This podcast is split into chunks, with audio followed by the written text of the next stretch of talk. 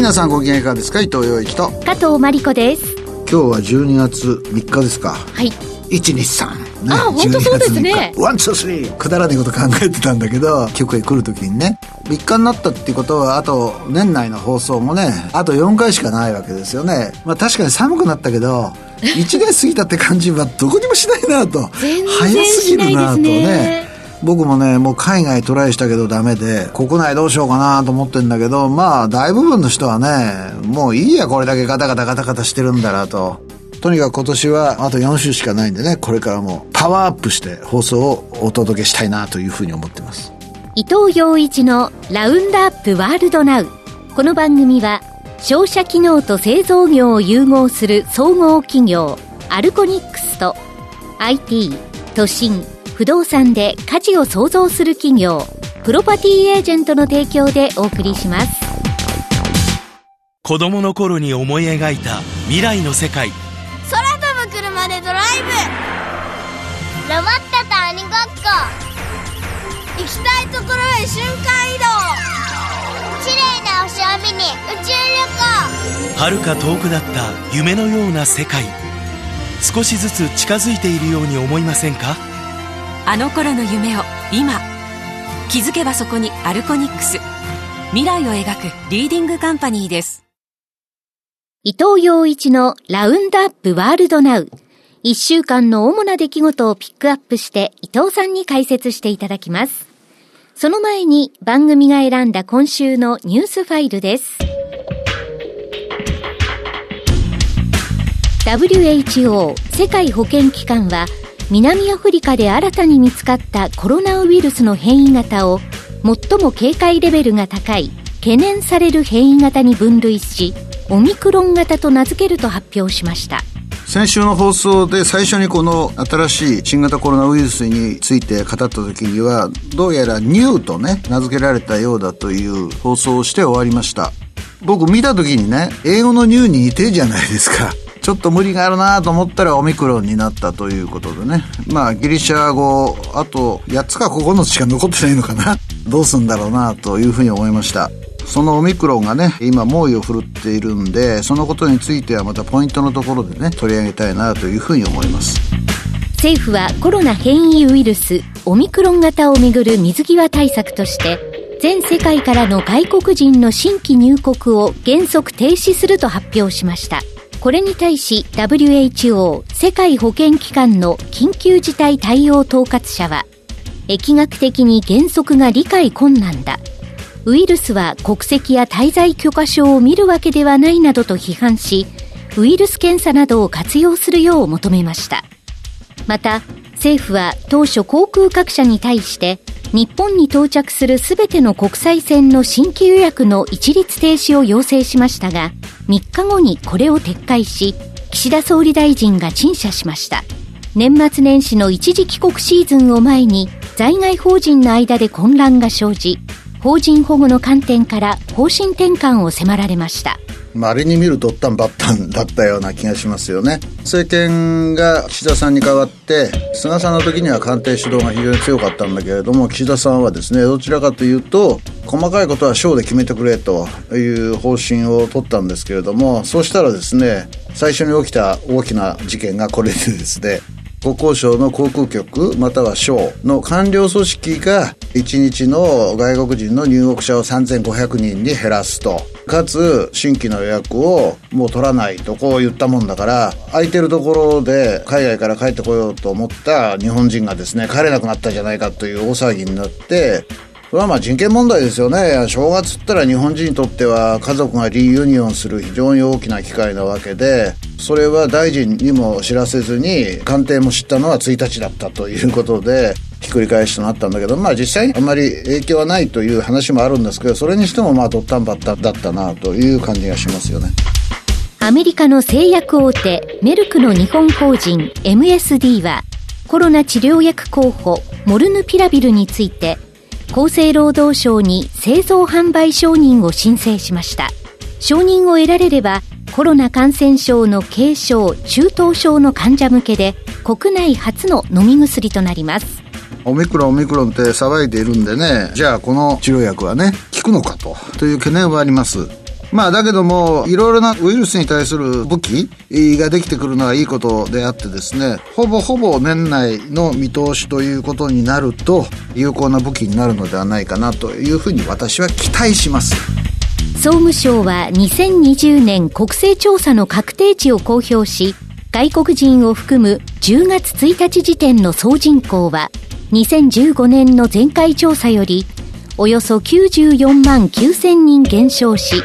1億2614万6000人でした。私はね、これ見たときにね、そうだ、1.26って覚えようと。覚えやすいじゃないですか。1億2614万とか覚えてたらね、結構大変なんで頭がパニックになるんで、1.26と覚えることにしましたというのと、2015年の前回調査よりも94万9000人とね、あれ思ったより減り方が少ないなと思ったんだけれども、まあ外国人のね、動向があるんで、外国人増えてるのかもしれないし、まあでも今の調子でいくと外国人を含まない日本人の人口っていうのは加速度的に減るだろうなということになりますよね。FRB アメリカ連邦準備理事会のパウエル議長は議会で証言し一時的という言葉は人によって異なる意味を持つ。使うのをやめるべきだと考えていると述べ高インフレを一時的とする表現を事実上撤回しました。これはポイントの2のところで取り上げたいと思います。世界有数の情報機関として知られるイギリス秘密情報部通称 MI6 のムーア長官はシンクタンクで講演し中国の秘密情報機関について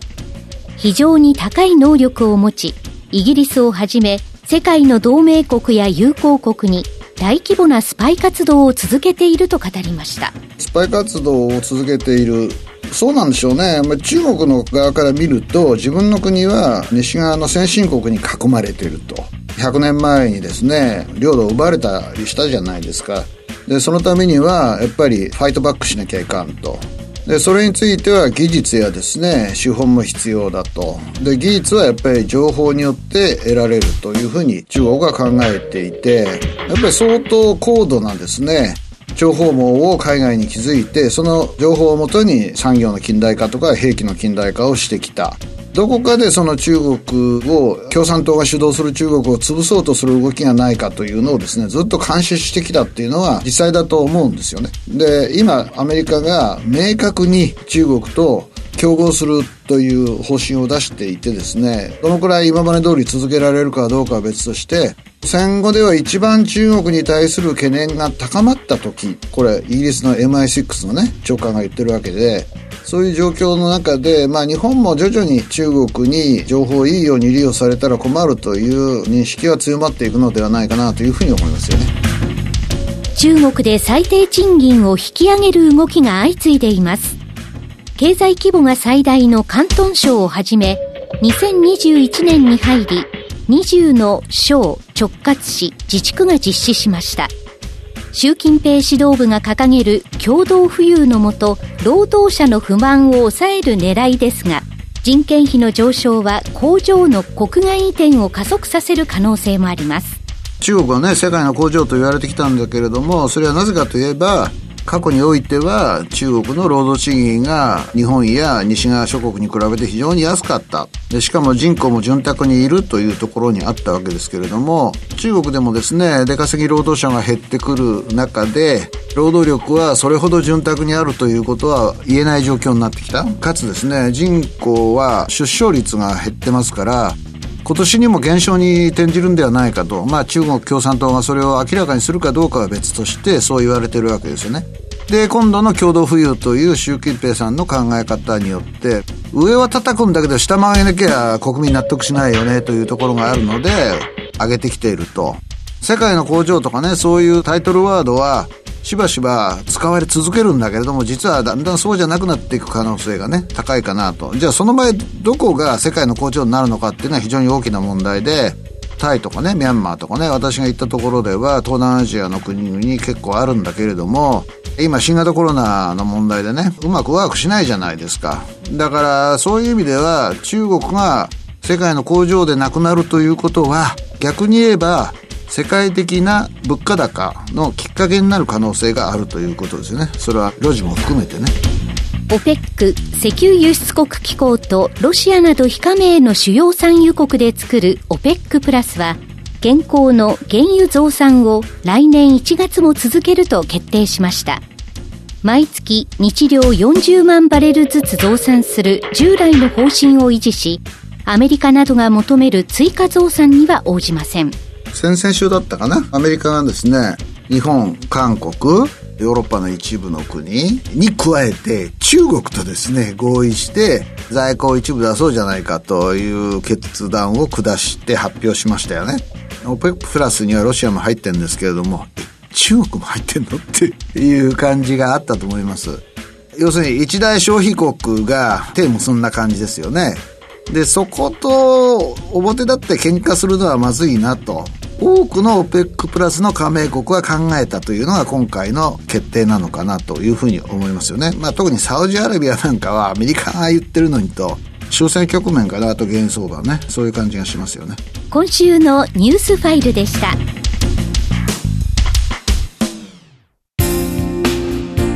不動産投資って難しいイメージがありませんか？リンプルがあなたのそんなイメージを変えます。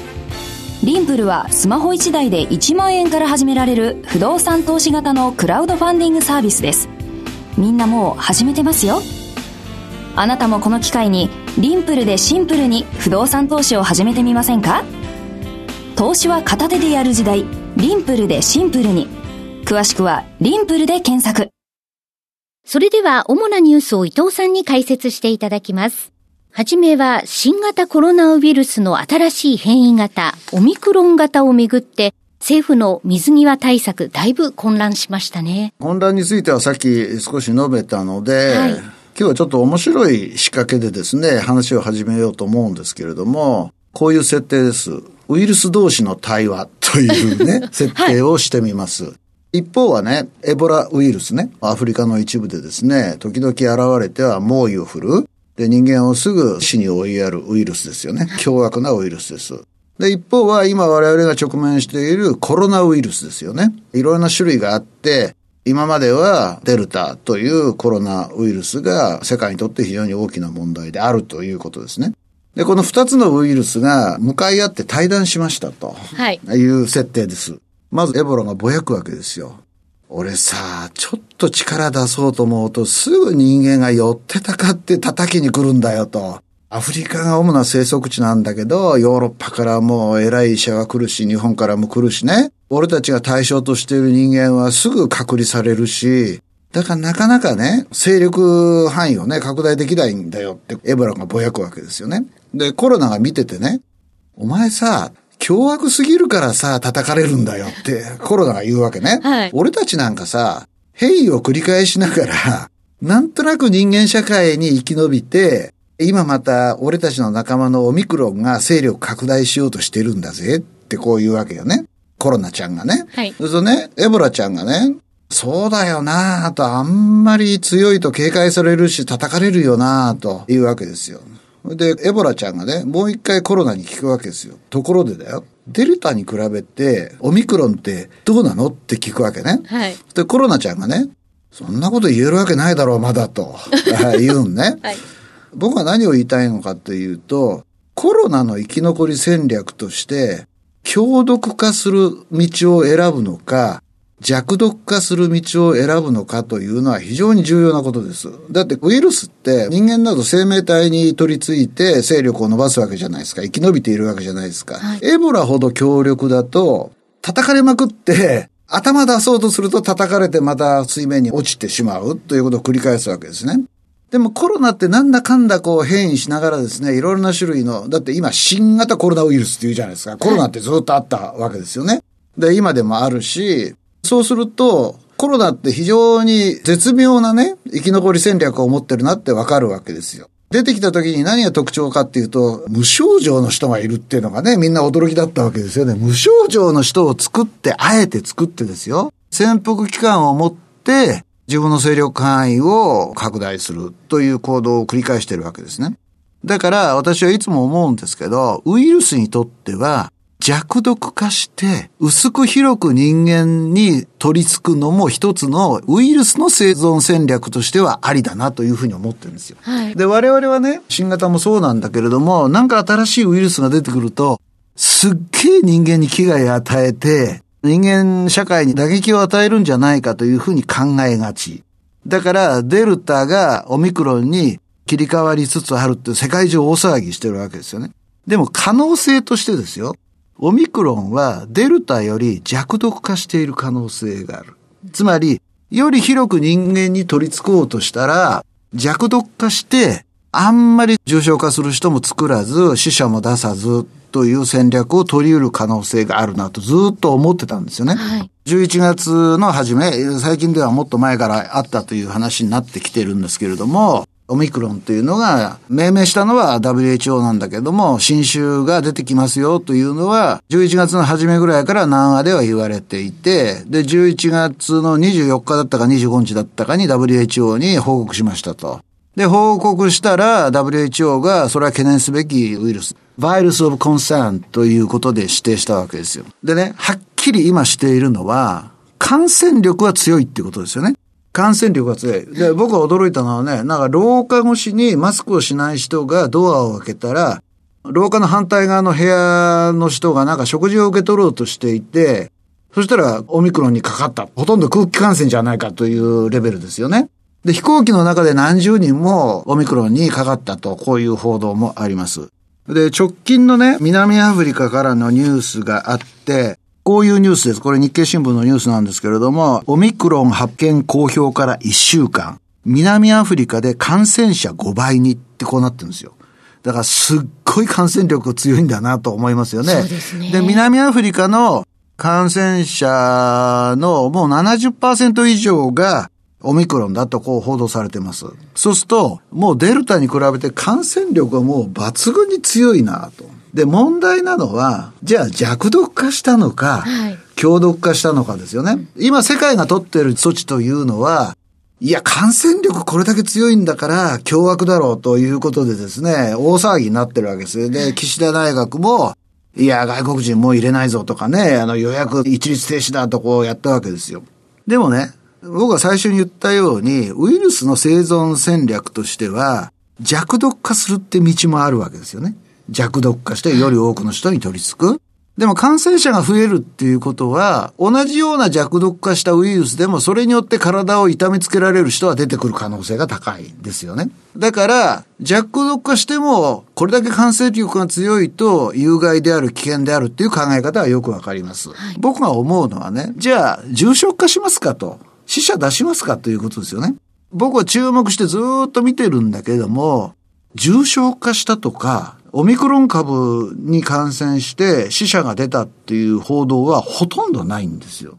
で、南アフリカで44人の方が亡くなったって書いてあるけれども、もしかしたらそれはオミクロンが広がる前のデルタで亡くなられたかもしれない。これがね、はっきりしないんですよ。希望的観測かもしれないけど、こう考えるんですよ。さっき飲み薬の話があったじゃないですか。はいで、ワクチンの接種も相当進んできている。で、そうすると、オミクロンはデルタに対して環境的に見てですよ、相対的に弱毒化している可能性がある。と僕は考えるんですよね。で、もしそうだとすると、今の世界中が大騒ぎして取っている対応は、ちょっと行き過ぎかなっていう感じはします。でね、南アフリカの医師会の会長が30日にマスメディアに対してこう言ってるんですよね。重症化した人は一人もいない。誰も入院してないってオミクロンについて言ってるわけですよ。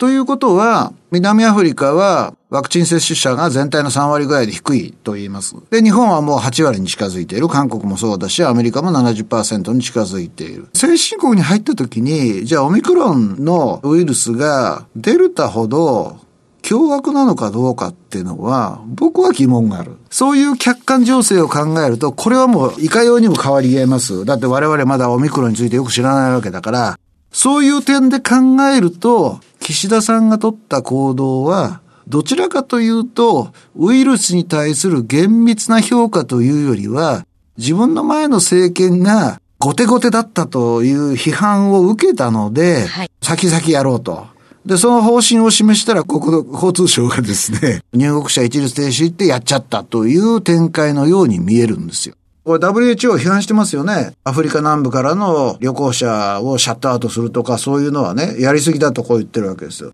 南アフリカの人たちも怒ってるわけですよね。自分たちは発見して、世界に報告して、WHO に報告して、こういうウイルス出てきてますよ。でも誰も重症化してないし、みんな軽症だってこう言ってるわけですね。南アフリカの人たちはソーファー。なのに、オミクロンって聞いた瞬間に世界中が震え上がって我々に対してそういうことするんですかと。で、南アフリカの人たちはですね、これアフリカフォビアじゃないかと。つまりアフリカ嫌いね。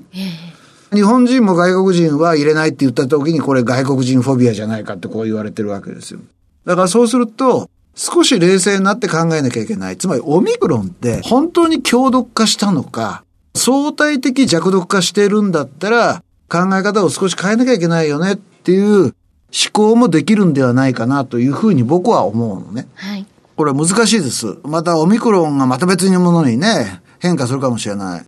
でも、そのウイルスのサイドから見ると、宿主をあまり痛めない方がいいよという戦略は十分理解できるわけですよね。はい。だからそういうふうに考えていくと、少し冷静になって、先週も番組の最後に言いましたね、オミクロンってお前一体何なんだよ。だんだんね、分かってくると思うんだけど、はい、私は感染力が強いってのは当然ですよね。はい、だって前のよりも優れて感染しなきゃ生きていけないわけだから、むしろ相対的に弱毒化しているコロナウイルス、そういう観点で見る必要があるんじゃないかなというふうに思いますよね。はい、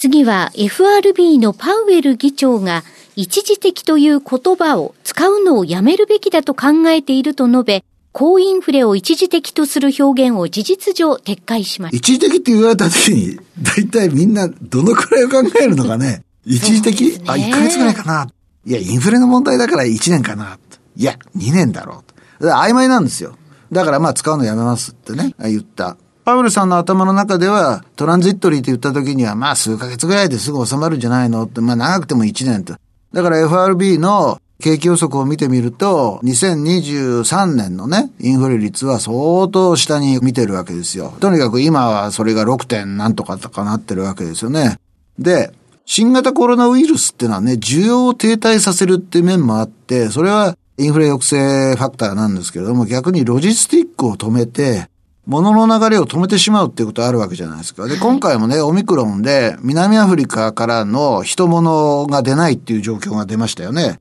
それ何かというと、南アフリカは希少金属の輸出国です。で、それが来ないとどうなるかというと、また半導体ができないとかね、物が止まるということは、物がなくなるということです。アメリカのね、商店の棚がなくなったっていうことは、中国からの物が入ってこなくなったというインフレファクターでもあるわけですよね。だから全体的に見ると、オミクロンが新しい種類のコロナウイルスが出てきて、それが人間活動を抑制すると、それは物流抑制になるので、インフレ圧力になるっていうことがあっ、それはパウエルさんもそのことを思って、一時的なんて言うのやめようと。まだコロナ、わかんないじゃないですか。それ需要は減退させるけれども、物の流れをね、止めちゃうわけだから、インフレ圧力があるよねって。だから、トランジットリーという単語については、いろんな人がいろいろな思いを描くので、やめるっていうんじゃなくて、これやっぱりインフレちょっと長く続くかもしれないなという本音が、この決定に現れているんじゃないかなというふうに思いますよね。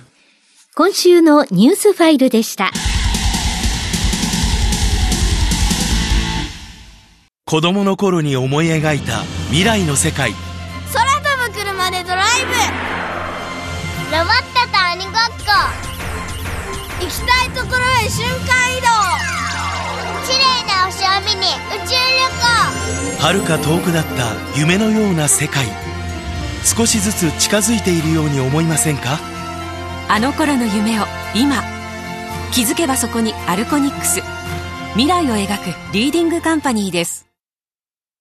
今週のここを見てきた、これを見てきたのコーナーです。伊藤さんに最近の街歩き、食べ歩き、旅の印象について語っていただきます。あんまり遠くへ行けないんで、また東京の話かと思われる方もいるかもしれませんが、渋谷とね、表参道の交差点の間、微妙なところにあるんですけど、昔川が流れていた、温田川って流れていたとこが、川を下にやって上に道を作ったんですよね。はい、で、それキャットストリートって言うんですよ。僕はね、街歩きのコースとしてはなかなか面白い場所だなと思っていて、この前久しぶりに行ったらですね、表参道側が相当風景が変わっていて、日々変わるぐらいのね、変化が激しい通りなんですけれども、はい、そこにね、パタゴニアがあるんですよ。スポーツ用品店があるんですよ。はい、で、パタゴニアではしばしば買い物するんだよね。入ってみようかなと思ったら、ドーンと入った左側にですね、修理は急進的な行為ってこうデカデカとですね、え、何これと思って、まあそういえばなんか日経さんがこれ書いてたな、みたいな思ったんだけどね。だって、新しいものを売ってる店に、ドーンと修理は急進的な行為って書いてあるわけですよ。新しいなと思いましたよね。地球環境を守ろうとかこう言っている時にね、どんどんどんどん消費すればいいんだという考え方ではなくて、修理を織り込みながら物を消費していきましょうよという考え方をお店が提案しているってこれ重要ですよね。そう言われればね、僕もね、最近ダウンをね、修理したことはお伝えして、それはデザイン的にも面白かったんですけど、はい、最近考えたらね、あ、そうか。俺、今、2本ぐらい冬用のズボンをね、修理に出してるなと思ったんですよ。それはね、体重ものすごく落とした時には大規模にやったんだけど、最近は裾がちょっとね、ほどけてきたりとかね。チャックが故障した修理出してるの。俺修理してるわと思ってね。で、修理って言うと昔はね、なんで新しいもの買えないのかみたいにね、思われてたところがあるんです。違うんですよ。だから、修理は急進的な行為です。古いものを新しくして使う。それでね、最近ね、サントリーホールの前のカラヤン広場を通りかかったらですね、はい、高円寺がね、古着屋さんで有名なんだけど、えー、高円寺がカラヤン広場に移ってきたんじゃないかと思われるほどね、古いものばっかり集めてね、お洋服だけじゃなくて、お皿とかね、売ってんですよね。おそうかと。おじいちゃんおばあちゃんがね、これ修理して使うというとなんか俺は昔嫌な気持ちがしたんだけども、修理は急進的な行為なんだというふうに思いました。今週のここを見てきた、これを見てきたは、オンデンキャットストリートのパタゴニアでした。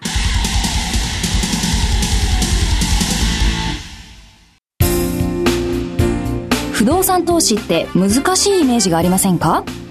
リンプルがあなたのそんなイメージを変えます。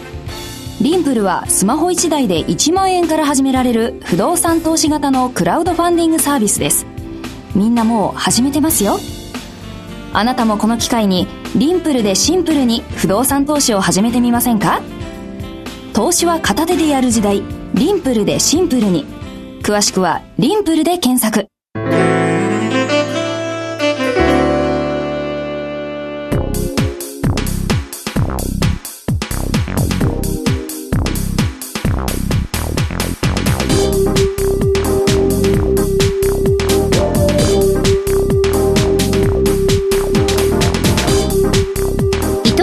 一のラウンドアップワールドナウ。この番組は商社機能と製造業を融合する総合企業アルコニックスと IT、都心、不動産で価値を創造する企業プロパティエージェントの提供でお送りしました。今日はね関東と関西でねまあそこそこの地震があって僕朝の山梨県の地震はね赤坂のスタジオにいたら結構揺れてですね 関西でもあったじゃないですか。まあこの2つの地震はね関連がないということなのでまあ一安心なんだけど、はい。地震が多い国といってもね関東と関西で同時に起きることはないだろうし富士山周辺で起きるのは気持ちよくないなと。そうですね、えー、思ってね、ね、うん、まあ何もなくてねよかったなというふうに思いますよね。というわけで伊藤洋一と加藤真理子でした。アテブレーベオブリガード。